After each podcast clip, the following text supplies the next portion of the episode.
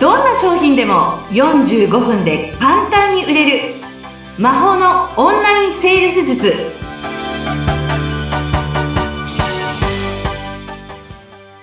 こんにちはセールスコンサルタントの高見彩生ですよろしくお願いいたしますよろしくお願いします。今回もお相手役は相本幸子です。中水さんよろしくお願いします。お願いしますさあ、多分気になってらっしゃると思うんですよ、皆さん。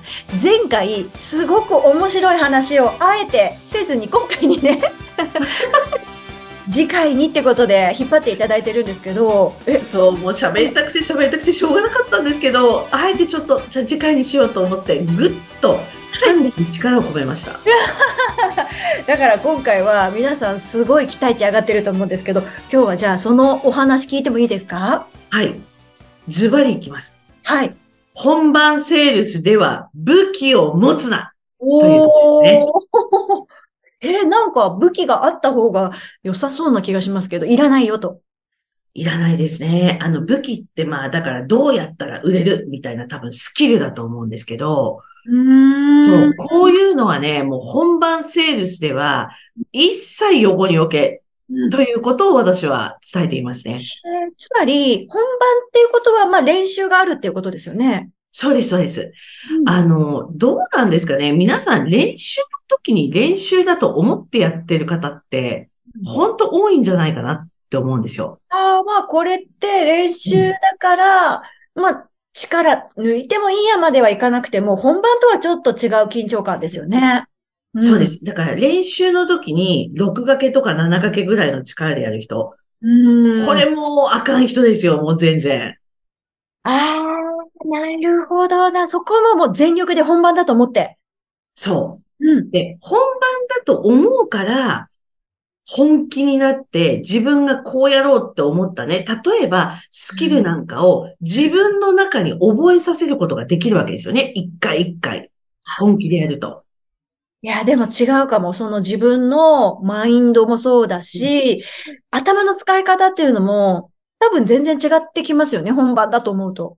本当の目の前にいる方がお客様だって思うと、例えばそれがうまくいかなかった時に、あ、これやらなかった、あれやらなかったって多分出てくると思うんですよ。ああ、悔しいとかも本番だと思うから出る気持ちですよね。そう。これやらなかったって、じゃあ次絶対やろうと思って、うん次の、例えば練習、本番さながらにやった時に、よし、今度はこれができたっていう風に、一個一個できるようになるじゃないですか。でも、6掛け、7掛け、5掛け、4掛けみたいな人もいると思うんですけど、それぐらいの力で練習やってたら、あ、あ、そっか、これやんなきゃね、ぐらいなんですよね。まだ頭で考えて、ちょっと一歩遅れて動くみたいな状態になっちゃいますよね。そうです、そうです。でそういう練習を練習だと思って、その後本番に臨む人っていうのは、本番の時に、あれやんなきゃ、これやんなきゃ、うん今まで教えてもらったスキルで頭がいっぱいになるんですよ。はあ、ありますね。そうすると、もう、相手は見えてない状態ですよね。そうです。あの、お客様が言ってることを聞いてないんですよ。聞いてるようで自分がやることばっかりに思考がいっちゃうの。それもう全然もう多分、あ、今だみたいな時を逃しちゃいますよね、きっとね。そう。つまり、結局、お客様の話聞いてないから、フィットすることとか、お客様のハートに打ち込みができないんですよ。もう、パーンと居抜けないんですよ。あーでもお客様も、あ、この人聞いてないなっていうのは、うすうす感じちゃうんでしょうね。わかりますよね。だって、違うこと考えてたら、目線とかもなんとなく違う方向に行くでしょうし、なんとなく違うこと考えてんのかなっていうのは、目の前のお客様、ね、わかりますよね。表情とか、目線とかで。わかっちゃう。すごくわかっちゃう。なるほど。それは自分の中ではね、あれやってこれやって100点目指すために頑張ってるんでしょうけど、まあまあゴールとはかけ離れちゃってる状態ですよね。そう。で、この時に、あれやらなきゃ、これやらなきゃっていう、今までのスキルをやらなきゃって、これが、私が今日タイトルで言った武器を持つってことなんですよ。なるほどな。これを持つなっていうことです。武器をいっぱい持って安心するタイプの方もね、いらっしゃると思うんですけど、もそうです。う持たないで裸で 勝負しろと。そうです、そうです。で、それができる。それが、いや、それをやって売れるためには、練習でどれだけ本番だと思って、そのスキルたちを自分の心と体に覚え込ませるかってことなんですよ。なるほど。多分、スポーツ選手も一緒でしょうね。だから練習が大事なんですよね。セールスもスポーツ選手も。そうですよね。だからわざわざね、あの、本番と同じコースを走ったりとか、うん、ね、想定してるわけですもんね、スポーツ選手。うん、そっか、練習を練習だと思わないと。そう。だからもう言ったら私ね、よくこれね、講座生とかね、そのチームに言うんですけど、ええ上一郎ってご存知ですか？はい、もう。あの、何話の上ですよ。私、彼がね、こう、現役の頃とか、まあ今も現役でいらっしゃるんですかね。あの、大好きで、何が好きって、あの、もう、リングの上で、全然こう、武器持たないんですよ。パンチ繰り出そうともしないし、防御もしないじゃないですか。そう。もうずっと相手がこうパンチを繰り出すならば、シュッシュってこう、避けていく。あこれがかっこいいなと思って、そう。うん。で、セールスってこれと一緒じゃないかなって私は思ってるんですよ。つまり、お客様をしっかり見て。そう。うん見て、自分のパンチを繰り出すことしか考えちゃダメだよっていう。なるほど。これがスキルですよね。なるほど。だから、守るなという、守らないことって最大の攻めだと思ってるんですよ。ああ。そう。だから、お客様がいろんなパンチを繰り出してくる、いろんなね、言葉とかを繰り出してきたとしても、ヒュッヒュッと避けると。もう、こっちは何も持たないと。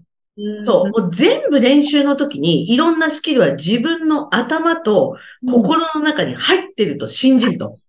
そうだな。うん。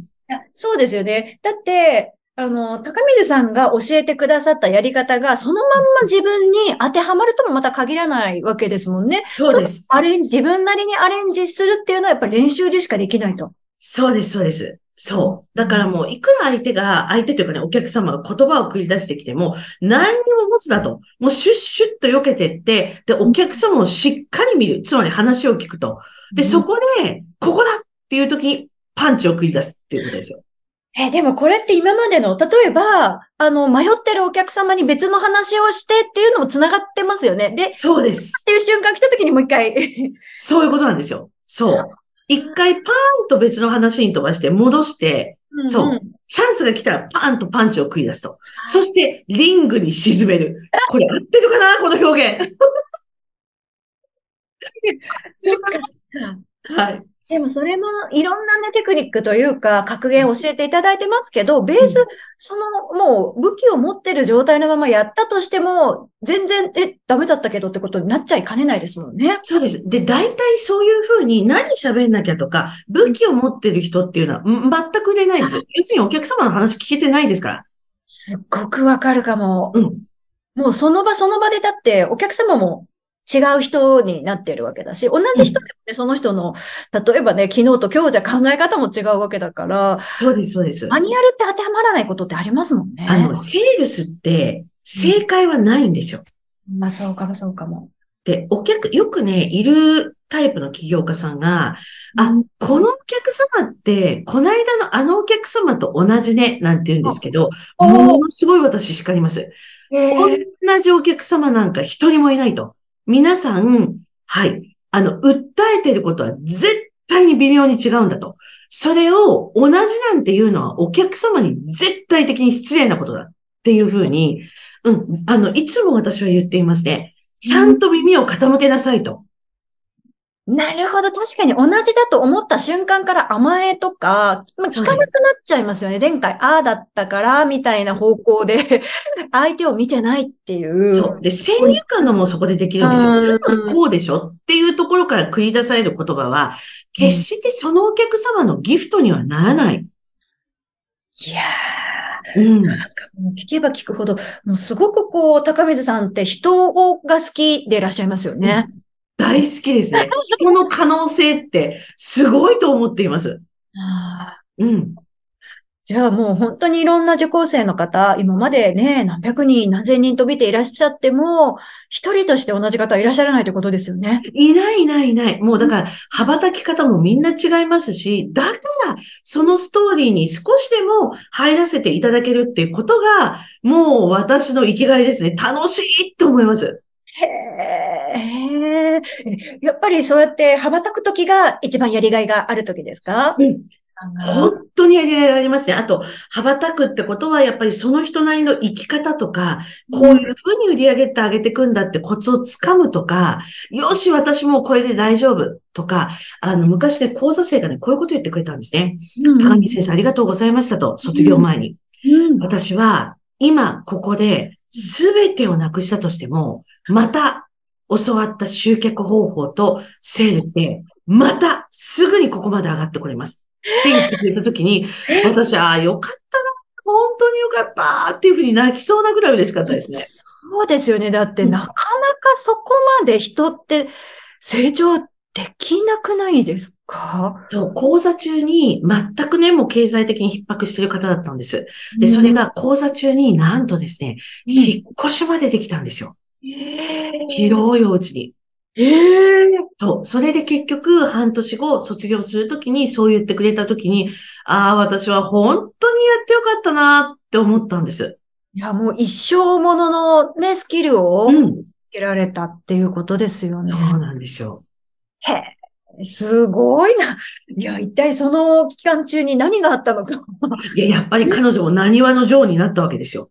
ああ、そっかそっか。じゃあもう、すごく努力もされて、練習もされたってことですねもち。ろんもちろん、うんあとは絶対に私は売れるんだっていう気持ちを本当に強くて、そこからブレなかったですね。なるほどな。でもそこに一緒に伴走してくれるまあ仲間たち、そしてね、中水先生がいてくれるから、こう自分を信じられたっていうところもあるんですね。うん。そう、本当嬉しかったなと思いました。だから本当にね、あの、実は本番っていうのは武器はいらないんです。なるほど。でもそこまでいかないと、本当のセールス、本当の意味のセールスっていうのはできないっていうことでしょうね。そう。でもね、そうなんですよ。セールスっていうのはね、本当に奥が深いんですよ。そう。だから、おそらく私、セールスが嫌いなんて言ってる方は、本当に人生残念だなと思います。なんでそんな先入観で、たかが2、3回嫌なセールスをされたぐらいで、全部セールスは嫌いって思っちゃうんだろうっていう。そう。だからね、もうセールスは絶対皆さんするべきなんじゃないかなと思います。本当こう、人生そのものが、なんでしょうね。うん見えてくるというか、それぐらいのやっぱりことですようね。ん。そうなんですよ。白いなでも武器は持たない。うん、かっこいい。でも本当に何でも、あの、マスタークラスの人たちって、うんおそらく、そうなんでしょうね。もうだって持たなくてももう染みついてるから、みたいな。そうです、そうです。で、その染みついてるまでできればやってほしいんですよ、皆さんに。うん。そう。んでも皆さん、こう、染みつく前に何こう、諦めちゃったりとか、私無理とか、早いと思いますもん。早い、早い、そこで諦めちゃうの？みたいな。だからあなた売れてこないの？頑張れみたいな。ただ全然そのリングにも登ってないところでやめちゃう。登ってないんです。もうなんかリングこうやって見てるだけですよ。あ、そこで諦めちゃうの？みたいな。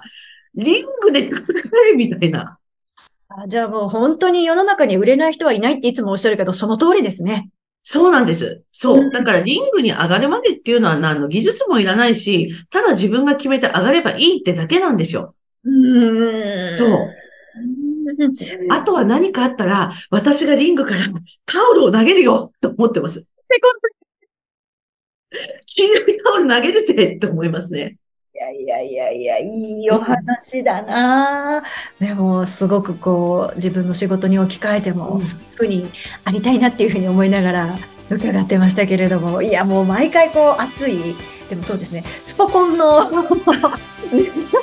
番組みたいに後半になってましたけど、でもそう、本当に皆さんにこの熱い思いが届いたと思います。がはい。はい、13回目もここまでとなります。高水さんめちゃくちゃ楽しかったです。ありがとうございました。ありがとうございました。